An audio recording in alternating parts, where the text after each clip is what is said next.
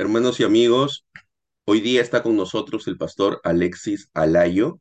Él es pastor en la iglesia presbiteriana Cristo Rey, aquí en Trujillo, Perú. Él también es bachiller en arquitectura por la Universidad Privada Antenor Orrego, también de Trujillo. Y vamos a hablar de un tema muy importante acerca del bautismo. ¿Qué es el bautismo? ¿Cómo podrías definir el bautismo, pastor Alexis? Bienvenido. Gracias, Pastor José.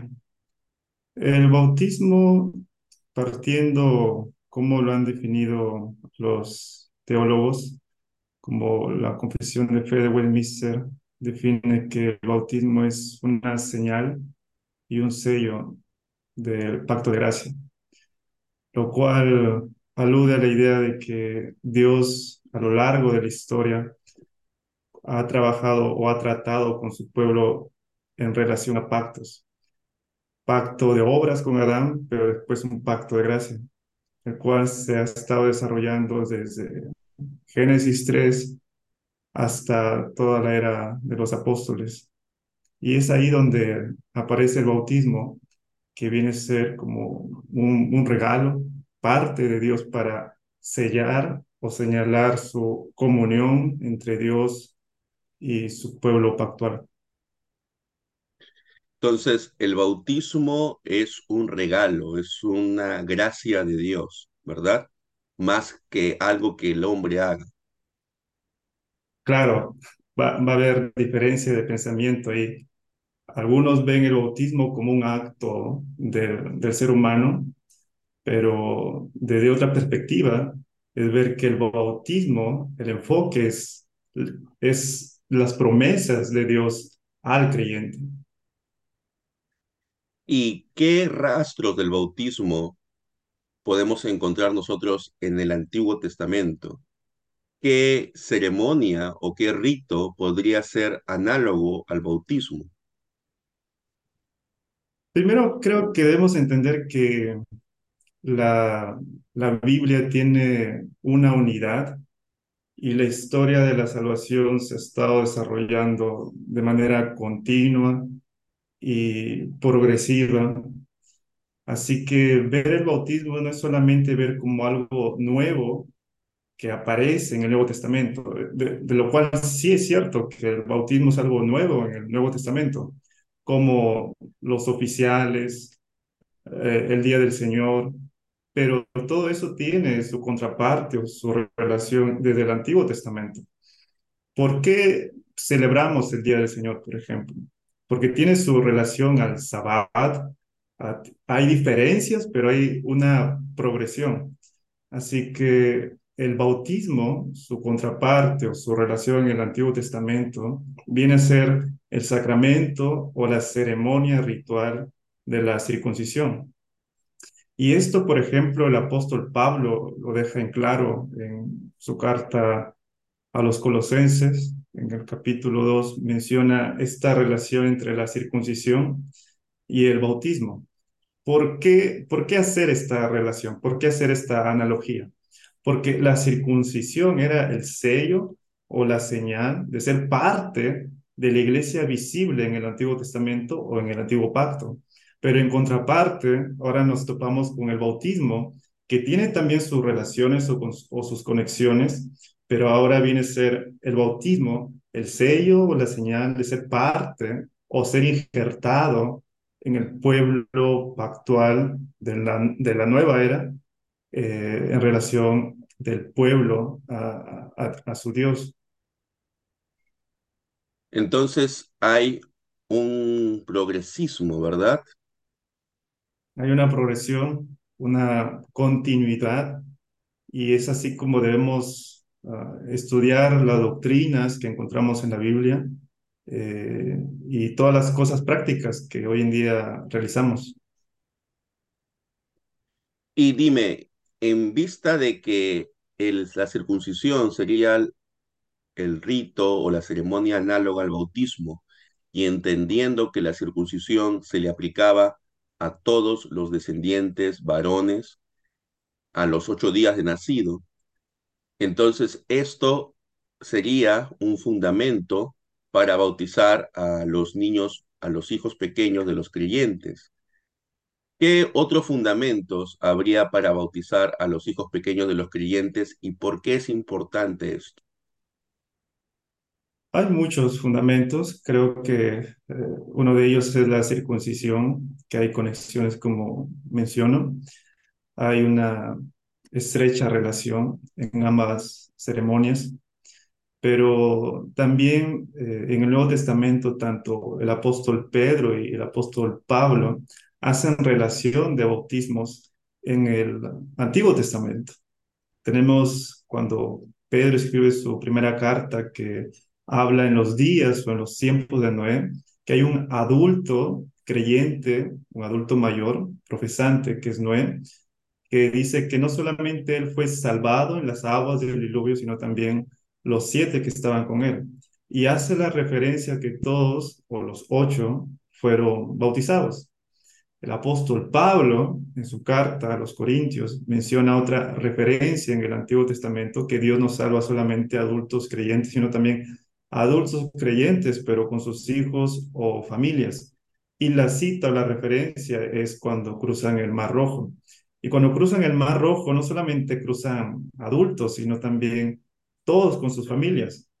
Y la referencia es que todos que cruzaron bajo, bajo todas estas aguas del Mar Rojo eran bautizados. Y eso es muy significativo porque Dios en toda la Biblia no solamente ha llamado a individuos, sino ha llamado a familias para hacer todo un cuerpo, una corporación. Eh, otras eh, referencias que vemos acerca de bautismo infantil también es la idea de que si hacemos un estudio detallado de cada bautismo, que se practicó en el Nuevo Testamento, notamos que es cierto que hay casos donde, por ejemplo, Felipe bautiza al etíope, hay una secuencia. La secuencia es, creo en el Evangelio, escucho el Evangelio, creo, me arrepiento, y luego soy bautizado. Así que vemos ahí una idea de fe, arrepentimiento y luego bautismo.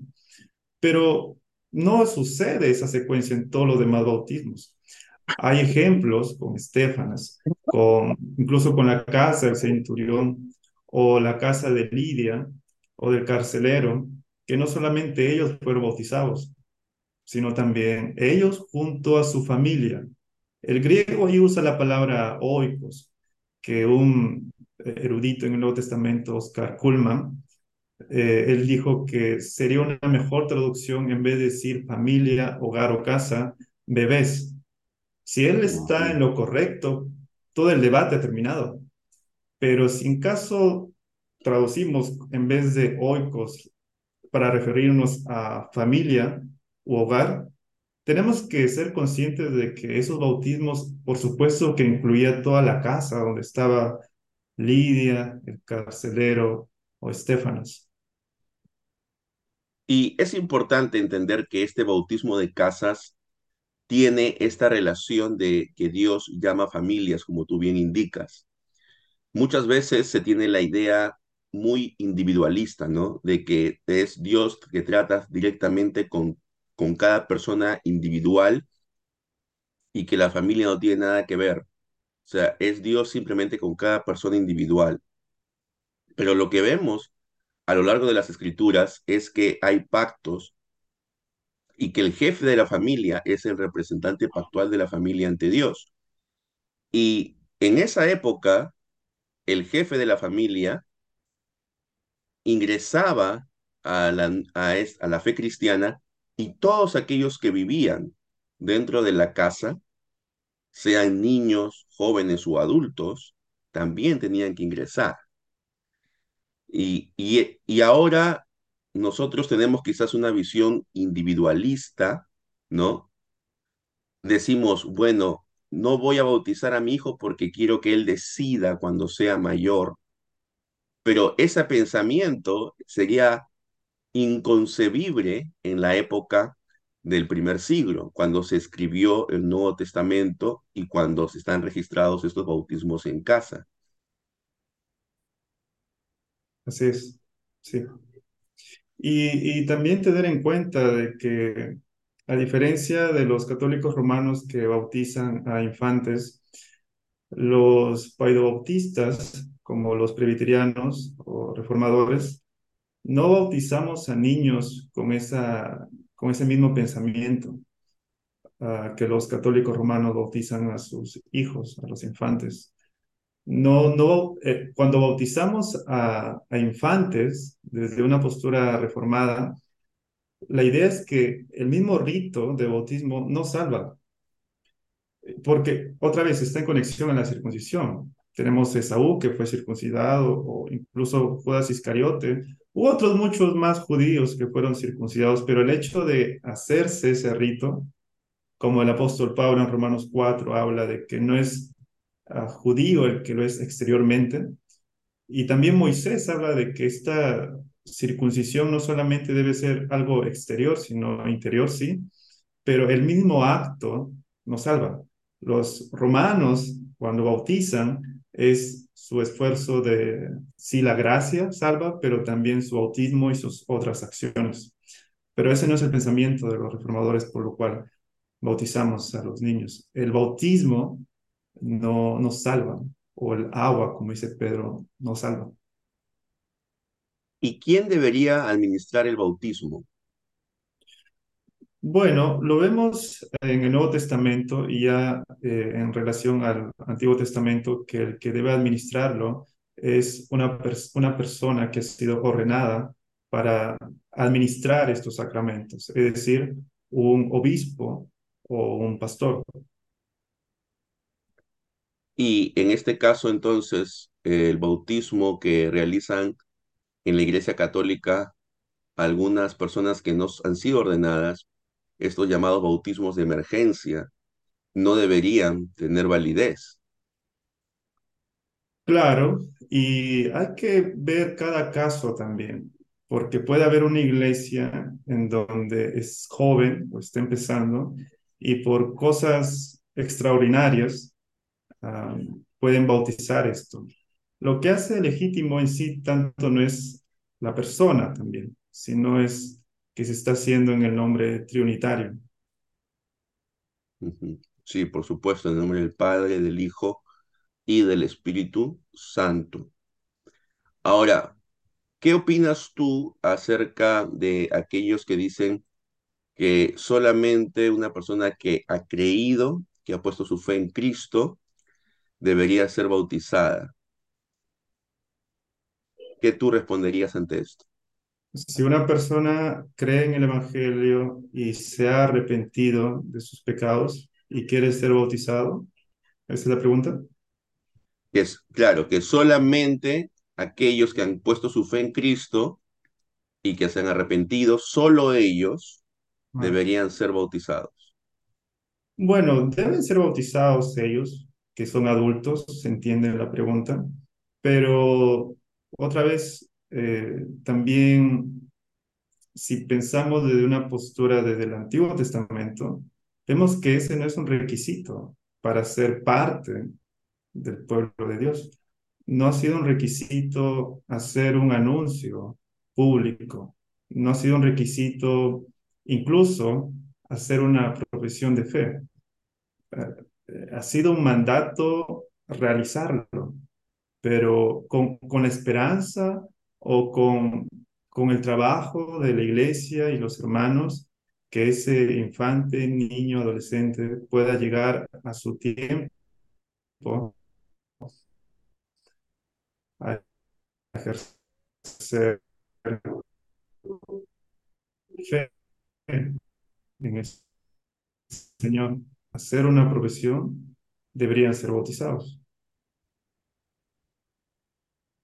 Y ¿Cuál sería para ti la razón por la cual los bautismos en la Iglesia Católica Romana deberían ser válidos o inválidos? Cuando una persona ha sido bautizada en la Iglesia Católica Romana y llega a una de nuestras iglesias, ¿deberíamos bautizarla nuevamente?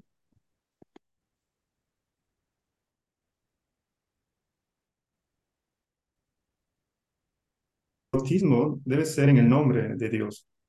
Eh, en el Antiguo Testamento se hacía en el nombre de Dios. Ahora en el Nuevo Testamento, en la nueva era, hacemos en el nombre de Dios, pero especificando no solamente en el Padre o en el Hijo o en el Espíritu Santo, sino en las tres personas. Así que si uno ha sido bautizado en las tres personas, en el nombre de Dios, su bautismo, aunque el ministro que lo ha hecho quizás no ha tenido uh, los requisitos o no ha mostrado en sí eh, el, el, hecho de poder desarrollar bien su ministerio, o incluso si, si el ministro al final termina siendo un pecador, eh, en el nombre de Dios es lo que se está desarrollando esa promesa en, el, en, en quien se está haciendo el bautismo. Entonces no habría la necesidad de un rebautismo. Y realmente el bautismo es efectivo no por la dignidad del ministro, ¿no? sino por claro. eh, la promesa de Dios. Y justamente ese sí. fue uno de los puntos de divergencia entre San Agustín y los llamados donatistas, que ellos decían de que el bautismo de una persona que luego traicionaba la fe, traicionaba a Cristo, ese bautismo no era válido. Sin embargo, nosotros creemos de que el bautismo es válido porque ha sido hecho de la manera correcta, ha sido hecho por una persona que en su momento fue legítimamente llamada al ministerio y ha sido hecha, ha sido hecho con agua, conforme lo manda nuestro Señor. Ahora, en cuanto al modo, hermano Alexis, los bautistas insisten de que el único modo válido es la sumersión o inmersión. ¿Qué tú dirías ante esto? Bueno, estoy de acuerdo con la confesión de fe de Westminster, donde hablan de que uh, hay una hay una buena una buena relación amical en que ambas partes tienen razón de yo estoy suscrito a, la parte de Paido Bautista, pero también que el modo para mí es por aspersión. Eh, esto viene también de, bueno, hay mucho que decir, pero pienso en el tema del Espíritu Santo, en las promesas de, de, de, de profeta Joel o, o Ezequiel con, hacia la tierra. Hay un derramamiento y eso es un eco que se está desarrollando constantemente. Eh, y, y, el argumento, o uno de los argumentos que hablan para que sea el modo por inmersión, es ver los bautismos de, Juan Bautista en su mayoría, que hablan de que se sumerge. Pero me parece que si hiciéramos más detenimiento en lo que se refiere a esas palabras o el contexto mismo de cómo se están bautizando, me parece que no es correcto eso. Eh, son aguas, sí, pero partes se están tomando aguas y se están uh, rociando.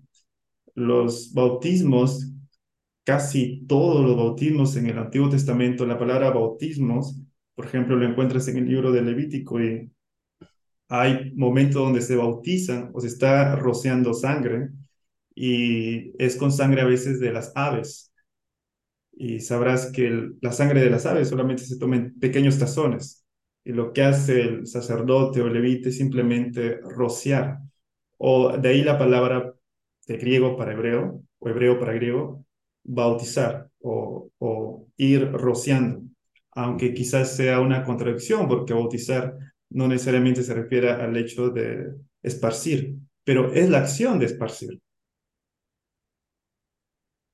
Y también algo que confunde a algunos hermanos es el, la frase descendió al agua. Ellos piensan que descender al agua significa estar sumergido en el agua, pero en realidad descender al agua significa que las personas estaban en un lugar por encima del agua y ellos descendieron al agua, ¿no? Es como, por ejemplo, cuando tú, para poner un ejemplo claro, ¿no? Tú estás en una, en una piscina, tú desciendes a la piscina, tú bajas a donde está la piscina, pero eso no implica de que tú vas a sumergirte completamente en la piscina. Puede ser que tú simplemente te quedes allí parado en, en la piscina, pero sin sumergirte. Entonces, el hecho de la frase descendió al agua no implica necesariamente una sumersión completa. Eso es una suposición que están haciendo que no está dentro del texto. Es una suposición. Además de que, por ejemplo, cuando en medio del desierto se para Felipe y bautiza al etíope, probablemente en ese oasis del desierto no, no, era un oasis tan profundo como para que pudiera completamente sumergirse el etíope. Y ahora vayamos al tema de Hechos 2, cuando se bautizan a cuántas personas? Tres mil personas, ¿verdad? Si mal no recuerdo. Si, se, si fueron los apóstoles quienes bautizaron a estas tres mil personas y lo hicieron por inmersión en un lapso de, digamos, 12 horas a lo mucho, es prácticamente humanamente imposible bautizar por inmersión a 3.000 personas en 12 horas, solamente 12 personas. Sí, Entonces, y... hay, hay, muchas cosas que pu pueden darnos sin salirnos de la escritura, solamente yendo y, y viendo entre líneas lo que está allí. Hay muchos datos que nos pueden dar a entender de que esos bautismos que están relatados no fueron por inmersión. Sí. Y las primeras, bueno, hoy en día si vamos a internet y queremos sacar una foto del Señor Jesús siendo bautizado, la mayoría son ver al Señor Jesús siendo sumergido y Juan eh, bautizándolo.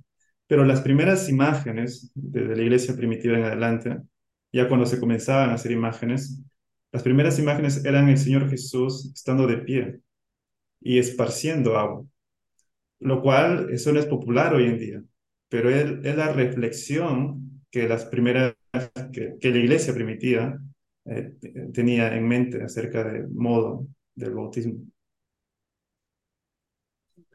Bien, Alexis, ¿y qué es lo que el bautismo representa para la persona que es bautizada? ¿Es eh, simplemente el ingreso dentro del pueblo de Dios, dentro de la comunidad pactual, o representa o simboliza algo más? Sí, representa ser miembro de la iglesia visible del pueblo de Dios. Tanto la circuncisión era un sello para ser declarado parte del pueblo de Dios, así también el bautismo lo es. Eh, lo que también implica es que la circuncisión era una, apuntaba o señalaba a la idea de, una, de un trabajo interno, a lo que llamamos la conversión o la regeneración, la limpieza de los pecados. Moisés en Deuteronomio 10 habla de que uno debe circuncidarse el prepucio del corazón. Así que la circuncisión está hablando no solamente de algo exterior, eh, físico o visible, sino también de una idea interior, de conversión. Así también el bautismo tiene la idea de lavar el pecado, el, agua simboliza la limpieza de los pecados, de, uh, de estar a una sí ser injertado del pueblo de Dios, pero también ser purificado de nuestros pecados. Entonces, eh, tanto la circuncisión y el bautismo están señalando estas, estas dos realidades, de ser parte del pueblo de Dios y por ende ser limpiado de los pecados. ¿Y qué le dirías tú a los padres que están dudando acerca de si su hijo debería o no bautizarse, Estamos hablando, por supuesto, de un hijo de menos de, de 12 años, ¿no? ¿Qué le dirías tú a esos padres? bueno, a, a veces pensamos que eh, el hecho de bautizar a un niño, a un pequeño, eh, puede generar cierto orgullo y alejarse de los caminos de Dios. Pero pensar eso no es necesariamente correcto, porque, por ejemplo, yo cuando nací recibí un nombre, fui llevado a un, colegio, tengo un apellido, usé ropa, de las cuales todas estas cosas yo no pedí. También tenía familia que le gustaba el deporte y yo crecí y al tiempo me gustó este deporte. También yo recibí ciertas tradiciones y culturas de parte de mi familia cuando iba creciendo. ¿Cuánto más si un niño nace en el seno cristiano y, y recibe el bautismo, a medida del tiempo este niño va a crecer y, y la esperanza o, o el deseo o el anhelo es que este niño, a su debido tiempo, el Espíritu Santo opere en su corazón. Pienso también que cuántos padres se preocupan tanto de en qué colegio va a estudiar mi hijo o qué marca de pañales va a usar mi hijo, que su vida espiritual de, de ser bautizado. O pienso también en el hecho de que creo que un evangélico me daría la razón en que el Nuevo Testamento es más rico en bendiciones, es más inclusivo En la circuncisión solamente era hombres, pero en el Nuevo Testamento con el bautismo es hombres y mujeres. Así que el Nuevo Testamento, por muchas más razones, es más rico, hay más bendiciones y también es más inclusivo. Así que una pregunta que podremos hacer a nuestros hermanos bautistas o quienes no bautizan a, a infantes es, ¿por qué? ¿Por, ¿Por qué el Nuevo Testamento de pronto es más exclusivo? ¿Por qué? Y, y no lo es. es. El Nuevo Testamento es más inclusivo, por lo cual admite no solamente a adultos, sino también a niños. Y eso es un mandato de Dios. Lo fue en la circuncisión y lo es en el Nuevo Testamento. Eh, es un mandato de Dios en el cual si no obedecemos, también estamos pecando. Y termino con esto cuando en Éxodo Dios comisiona a Moisés y Moisés está por entrar a realizar su misión, pero Dios lo detiene a punto de quitarle la vida. Y esto en relación a que no circuncidó a su hijo. Así que si uno no se bautiza o no se circuncidaba, no pierde la salvación. Pero sí estamos fallando en obedecer al mandato de Dios, de bautizar y seguir criando a nuestros hijos.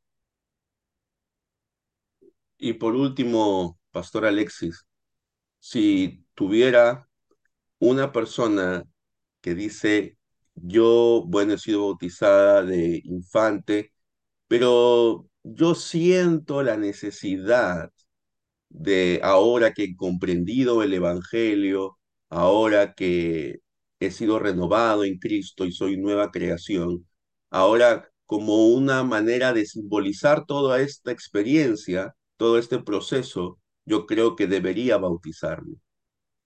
¿Qué tú le dirías a esa persona? Creo que debes aprender que es gracia, que el bautismo se te ha dado porque estás siendo parte de un pacto, no de obras, no por tus méritos, sino por un pacto de gracia. Has sido sellado con ese pacto, has sido sellado con este nuevo sacramento del bautismo. Y si ahora crees en el Señor, en el Evangelio, tampoco es por tu mérito. No estás en, diría que no, no estamos entendiendo el bautismo desde un punto de vista que es, que es o formamos parte de una comunidad pactual por gracia y no por el hecho de que uno recién cree. Así es. Ya éramos parte del pacto, pero aún quizás no éramos completamente conscientes de ello y por lo tanto no no sabíamos los beneficios de esto tampoco. Sí es. Bien, Pastor Alexis, muchas gracias por habernos explicado acerca de este tema tan importante que es el bautismo, un tema que lamentablemente divide a la cristiandad en dos grupos grandes, ¿no? Aquellos que están a favor del bautismo de los hijos de los creyentes y aquellos que dicen que no, aquellos que dicen que se puede bautizar por cualquiera de las tres formas, por rociamiento o aspersión, por efusión o derramamiento y por inmersión o sumersión, y aquellos que dicen que no, que solo por inmersión y nada más. Y sí, es un tema debatible, es un tema que durante siglos ha causado mucha polémica, pero nosotros como paidobautistas tenemos claro que los hermanos credobautistas son hermanos, ellos pueden venir a nuestra mesa si han sido bautizados y pueden comulgar con nosotros. Nosotros los recibimos a ellos. Ellos no, no, no recibirían a los que han sido bautizados de infantes. Nosotros sí creemos en la catolicidad de la iglesia y creemos de que aún con nuestras diferencias formamos parte de un solo cuerpo de Cristo. Y esto es lo que nosotros afirmamos, lo que nosotros enseñamos y lo que está en nuestras confesiones de fe. No es algo que nosotros hayamos, digamos, creado recientemente. La confesión de fe de Westminster que es el documento confesional de las iglesias presbiterianas, en el capítulo 28 habla acerca del bautismo. Entonces yo les recomiendo que puedan leerlo, aquellos que tienen la confesión. No se dejen llevar por lo que diga tal o cual persona, sino vayan a la confesión de fe, que es nuestro documento subordinado, por supuesto, a lo que dice la Sagrada Escritura. No reemplaza a la Sagrada Escritura, sino que es una exposición sana de lo que dice la escritura y es un resumen correcto de lo que ella indica. Bien, tu palabra final es, pastor. Bueno, muchas gracias por este pequeño espacio, este tiempo, y sigo animando a los que están escuchando o viendo esta, esta breve entrevista de, de, de estudiar, hacer un exégesis de ver cómo la historia lo ha entendido, la historia de la iglesia, no solamente Westminster, sino Heidelberg o Heidelberg, confesión belga, y los primeros catecismos que se desarrollaron. Eh, y eso por un lado, y por otra parte también la meditación, la reflexión, la oración, y tener un espíritu humilde en la discusión de este, de este tema que es muy importante. Eh, y muchas gracias, Pastor José. Gracias a ti, Alexis. Alexis también es el director del Areópago Cristiano, que es un seminario eh, de la misión reformada eh, aquí en Trujillo y que está ya eh, instruyendo a tres promociones para sacar futuros hombres y mujeres líderes de la iglesia y futuros pastores, ancianos y diáconos instruidos y preparados para el servicio del Señor. Amigos y hermanos, si a usted le ha gustado esta entrevista, compártala. Compártala con aquellos que tienen dudas sobre este tema, con aquellos que desean tener mayor información sobre este tema también. Y si no está suscrito aún al canal, suscríbase, por favor. Active la campana de notificaciones para saber cuándo se estrenará un nuevo video. Y deje algún comentario que pueda servir. Y aún si no está de acuerdo con lo que se ha dicho aquí, con algunas cosas también, deje un comentario para que podamos nosotros interactuar y en ese debate, en ese intercambio de ideas, todos podamos crecer. Muchos de nosotros hemos nacido, hemos sido formados en un hogar, en una iglesia credo bautista. Y con el estudio de las escrituras y de la historia de la iglesia, nos hemos convencido de que el credo bautismo no es lo que los cristianos enseñaban y practicaban en los primeros siglos. Y hemos tenido que aceptar esto y, e ir a una iglesia pues que enseñe que también se puede bautizar a los hijos de creyentes.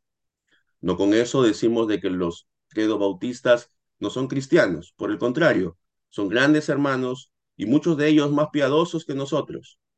Pero eso no significa que digamos que estén en lo correcto, porque solamente uno de los dos puede estar en lo correcto. Y en este debate, sigamos aprendiendo, sigamos estimulándonos también y Dios les guarde a cada uno de ustedes. Hasta un siguiente video. Bendiciones.